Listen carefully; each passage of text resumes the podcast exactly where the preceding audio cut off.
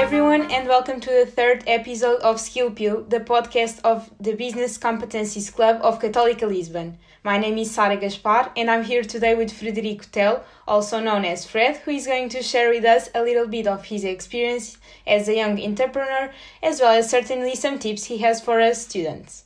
Just to make a brief introduction, Frederico is 23 years old, our youngest guest so far, and studied business administration and management at ISEG. At the same time, he founded Imago, a successful brand of clothes, as well as did several internships at Deutsche Bank, Nestle, or L'Oreal, just to mention some. But without further ado, let's start the interview. Hi, Frederic, how are you? I'm good. Hope you are good too, Sara. Thank you for the invitation. Yeah, yeah. Um, should I should I start telling a bit of uh, of my my story about the the story of my brand and uh, should I start with that? Yes, sure. Perfect, perfect. Go okay. on. Okay. So um, everything started in my first in my first year of, of the bachelor, uh, where I was uh, doing uh, management in ISEG. I, I started. I founded the brand in, in my first year, and all started with a with an, an idea that I had in this uh, in this trip with my friends. I was in Barcelona, and um, I had I, I saw an opportunity in the, in the store, um, a store in Barcelona that had these images uh, printed on T-shirts um, that I found really funny. I bought I, I bought some uh, I bought some at the time. I bring them to to Lisbon, and then I I really liked it, so I started to to to make some samples of it and trying to sell to my friends, and it was it was a, a, a success at the time. So I keep on going, keep on. I kept on making T-shirts. Then I thought, let's make this serious. Let's make, uh, let's try to make some business out of it. So um, I gave a name. I gave the name Imago. That meant that means um, image in Latin. So the the name of the brand. Uh, that's that's the the reasoning behind. Um, and then I start making making some samples on on factories here in in Portugal. Um, then I, I was facing a problem because the, the images that I was printing on the t-shirts they were not mine so um, if the brand was uh, if the brand someday we, would get big maybe I would get big problems so at the time I met some designers uh, we start making some patterns on the t-shirts starting designing um, and then Imago was born so this was when I was still 18 years old, um, uh, on my first year of bachelor, and it started really at, like at the small size because we just launched six T-shirts, six references at the beginning because I was I was still studying. Uh, actually, I was beginning to study management, so it was all in the beginning. In the in the in the in the, in this beginning. I was not sure uh, about uh, if I was do if I if I was doing Imago, like uh, if I wanted to do Imago for um, for full time in the future for like my t- t- for it was to be to be my profession. I was not sure about it, so um, I was studying at the same time. And I was doing uh, like you like you said, like you told, I was doing these uh, internships in the summer, um, every summer to learn more and to know um, what what would um, what would push me, what would like um, what would I like the most, what would I be enthusiastic uh, working for. So um, every summer I, I would go to an internship. The first one was was at Deutsche Bank. In the, I was. Uh, working at uh, like analyzing portfolios like just working in financial markets i liked it but it was not like I, I just understood that i didn't want to work and to do financial markets for living you know so it was a good experience i learned a little bit about financial markets not too much because it was just one month Uh, but yeah, it, this was my first one. Uh, then um, in the second year, I was invited to to be um, this marketing ambassador for Revolut. I don't know if you know Revolut. The yes, yes, from the digital payments, right? Exactly, exactly. Yeah. Um, I was the marketing marketing ambassador, ambassador for almost one year, where I I sold like uh, cards to my friends, to the students around me um, my goal was to sell the most cards possible. So this was like a marketing ambassador slash sales ambassador. So it was great for me because I really uh, practiced the, my my my sales skills, and it was great because I really love sales. So sales and marketing are my are here my my passions. Then in the first in the third year, I I went to Nestlé, also to the sales department uh, once I really liked sales, I was uh, trying to search for some internship in, in sales. And in the third year, I went to Nestlé, which, which was my which was my favorite uh, internship, where I, I, I get in uh, I got into the field with the with the team I, I sold. Um, I made my first real um, real big movement on the sales on the sales field. I made this uh, um, sell to a group uh, that it's uh, Sem Montaditos. It's a it's a big group in Portugal, it's starting to get to get big, and I made this this huge sale at the time. Not huge, uh, like this small sale, but huge for for an intern. Huge for me at the time. Yes. Very yes, small for, sure. for Nestle, but huge for me. You know. Um, and then um, yeah, and then uh, I finished the, the bachelor in in in the in the in the last year. That was September of two thousand and twenty, uh, uh, like six, six uh, seven months ago. Yeah, um, and I finished the bachelor, uh, and the brand my imago was getting bigger and bigger. Um, I was launching uh, new products every every collection. I launched caps, sweatshirts, wallets. The brand was getting bigger. We were getting uh, bigger on uh, selling in, in in several stores in Portugal, in marketplaces around Europe, uh, getting more sales in the website. And I was thinking, okay, what should I do? Should I just uh, focus on Imago 100%? Or should I try to work for a company at least for one year to see what's what's what would be my my my future so uh, my my my my parents were like always you should try to to to work one year to see what because imago it's it's good now but maybe in the future uh, you don't know what's happening. So uh, maybe you should you should work for a year to see. Now i was really confused because then we had COVID, and COVID brings some. Uns- oh, okay. Yeah, and COVID yes. bring brings even some more uncertainty. Yeah, more uncertainty. So. Um, in September, uh, and I had to choose before because if I was uh, going to work, I had to apply before. So I started to apply, but not too much, not to a lot of companies, you know, just to the ones that I that I think I would like.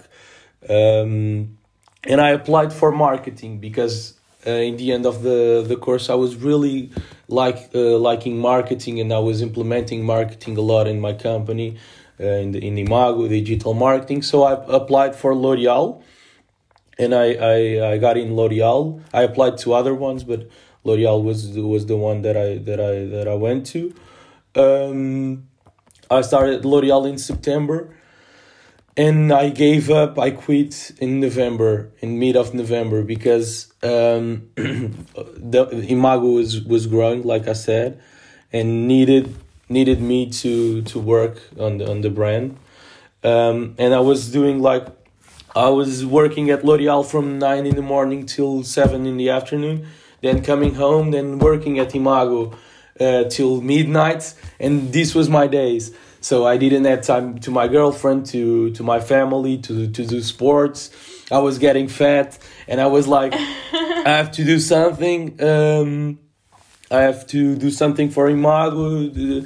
I, I'm not liking this this kind of life, this lifestyle, because in the beginning I started Imago um, to have a bus- I I started the business to have time for myself, to be the owner of my own schedule, you know. So Yeah, yeah. I um, understand. so I, w- I was not really enjoying this this kind of lifestyle um so i gave up uh, l'oreal and also because i was not learning a lot um like in these big in these big corporations uh, the marketing is very operational when you're a trainee or in, an internship and i was really doing uh, operational stuff learning some stuff but not a lot i was learning more in imago so I just gave up and and started to to to work full time uh, to Imago for Imago since uh, mid November till now, and I think it was the best choice because I don't regret it, and we are still growing, and let's hope we we still grow a lot, in the following years. Yeah. Yes, you will. You will. uh, so uh, you you talked us um, right now about uh, in the internships you had, uh, and this is um, well very interesting because unfortunately many of the undergraduate students struggle to find one and miss this uh, opportunity to have uh, a taste of the the job market and the day to day life at work. Uh, so, do you have any tips on how to get a good internship as you did? Okay, uh, so uh, first of all, um, I think you you you you have to want to because doing internships in the uh, when you're still in the in doing the the bachelor is not the easiest thing because uh, there are there are some the the companies uh, open some internships for people in the in the still in the in the bachelor but not a lot it's easier when you're in the masters um, or when you're in, when you're you have ended the the, the bachelor so um, some tips could be having a building a, a, a strong profile on LinkedIn and search on LinkedIn because there's a lot of opportunities. Um, and starting starting really really young to to search for them. Uh, I I also did an internship before going to university, a small one in the summer. I didn't talk about because it was just a, a two week internship. I was still in school, but was in Informa DB. Uh, it was also in sales.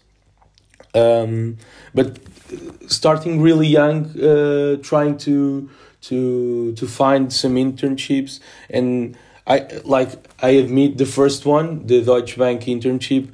Uh, I had the friend of my father that uh, give me some help uh, going to that internship. So don't be afraid to ask your parents or your your friends if their fathers have uh, some uh, connections or if they work in some companies because that may help. I don't think you should be embarrassed to to ask for help.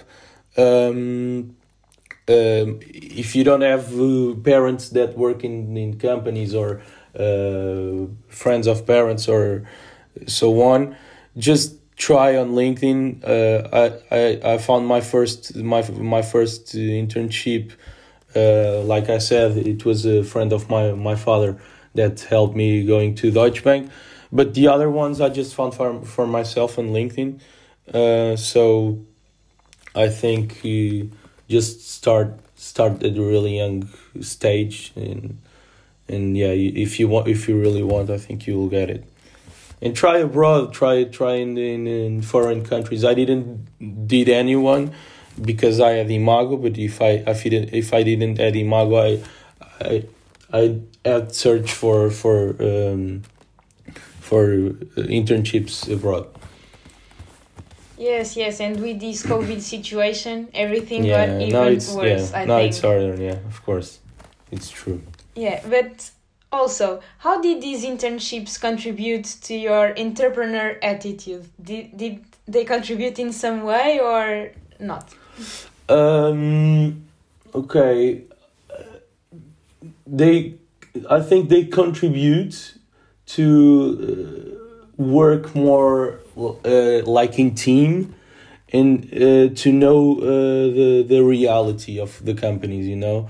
To if I, if I want if I want to build a company I have to work in the company first. So uh, this gives gave me some some reality of the how, how corporations work with each other and how they work how they they do the how the they are they their their departments are organized how people work inside the company different kinds of companies because i uh, at the at at at uh, when I worked in in Revolut when I was this marketing ambassador Revolut was still a startup. And I had these meetings uh, with people from Portugal and Spain. They were great. And I, I met some net networking. Uh, but um, yeah I think uh, most of all I saw the reality of the companies. I it helped me working working in team uh, as a team, uh, and that was really important. But also um, showed me that I really wanted to to to build my business and not to work for for for the others in in in, in a company. That was also. Uh, um, thing that I the, that I re- takeover that I realized. Yeah. Yeah. um, yeah. Okay. Most of it. Yeah. yeah. With it. Okay. So still about the foundation of your company, Imago, uh, how did you manage to bring everything together and put your ideas into practice? Because I think that many of us students have uh, these great ideas of uh, creating a company, but the, but we fail because we don't even try because we are too afraid. So the broad question here is, uh, and I know it is a little bit complex, but how do you create a company as a young student? Okay, uh, so uh, in the beginning, when I when I started, I was not like working five hours per day on my brand. I I launched like really soft. It was only six t-shirts, so I was having fun with my friends. I was studying. I was uh, doing uh, trips in the summer. I was doing like one one internship and then uh, like trips uh, uh, or traveling with my my friends or my family.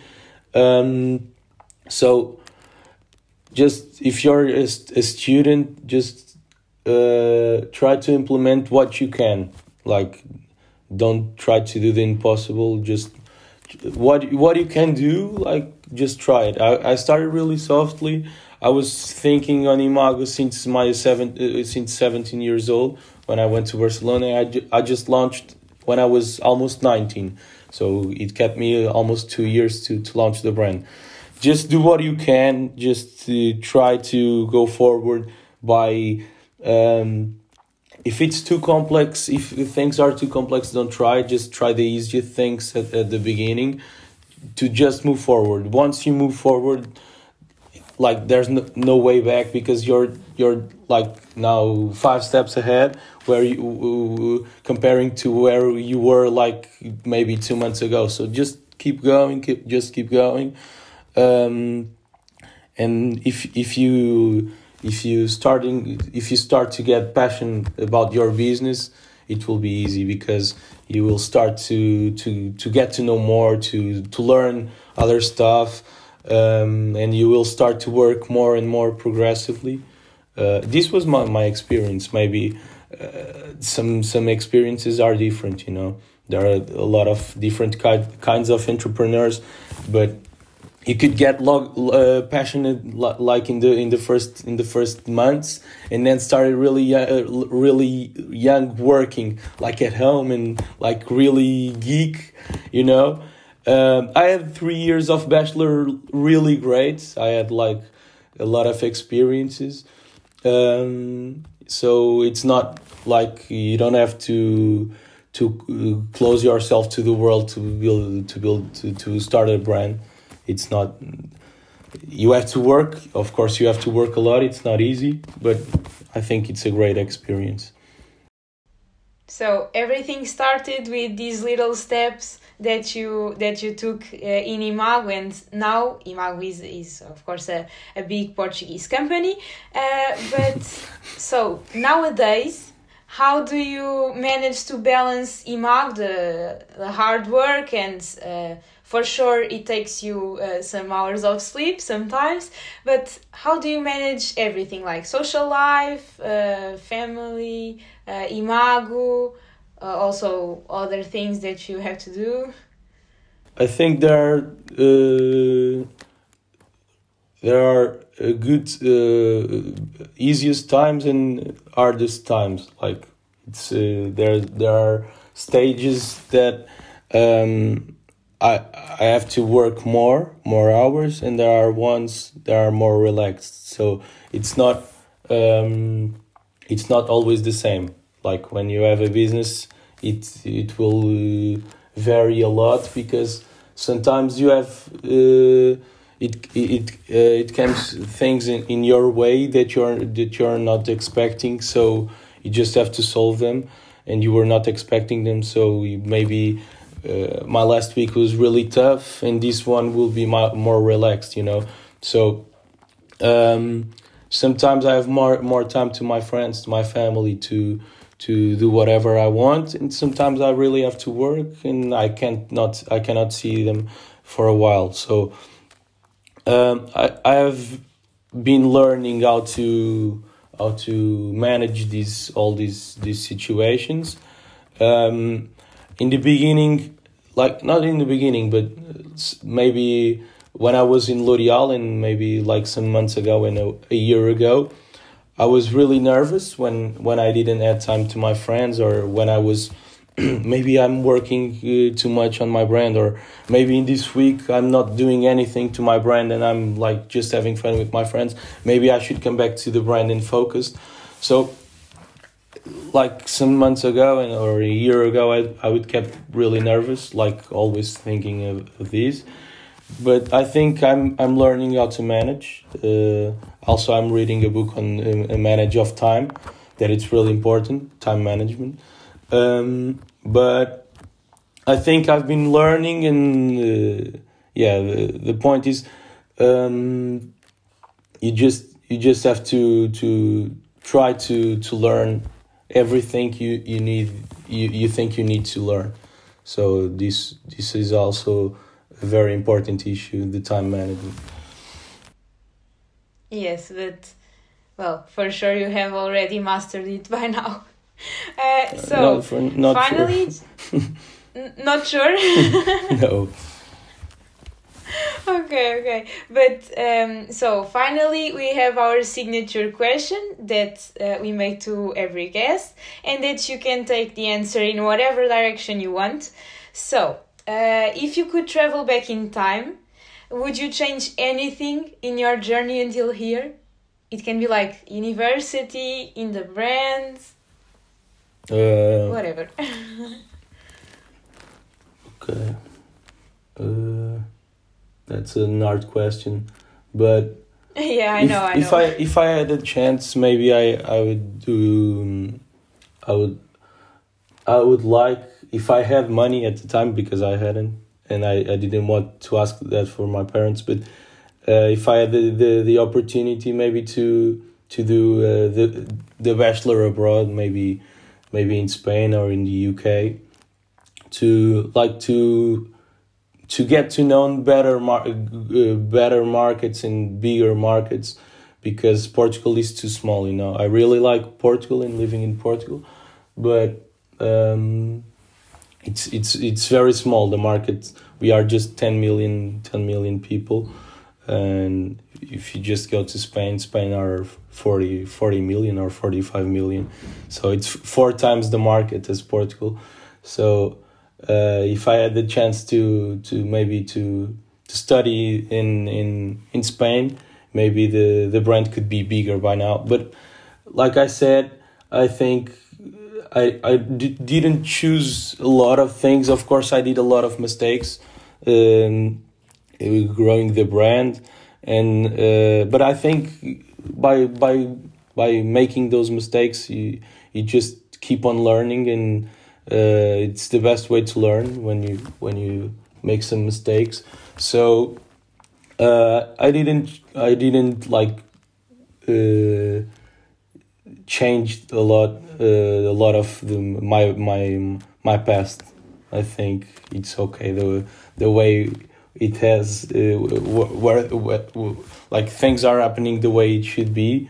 So i'm i'm okay. I'm happy with my past uh, i don't know it's it's a complex question Yes, the, the most important is that we learn from our mistakes. So if they are not too big, then that's fine.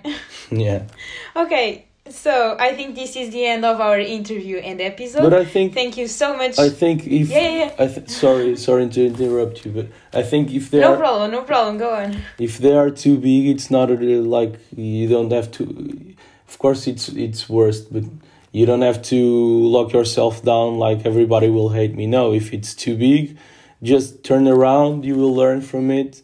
There's a lot of histories from big entrepreneurs that like ruined companies and ruined like companies with 200 workers and then just built another company and, and in the second company they, they had success so failing it's it's it's okay i think it's it's part it's Yes, part part of part of learning you know just uh, Yes, small learn, improved after Yeah. that, and yes, Mhm. it's it's all a process.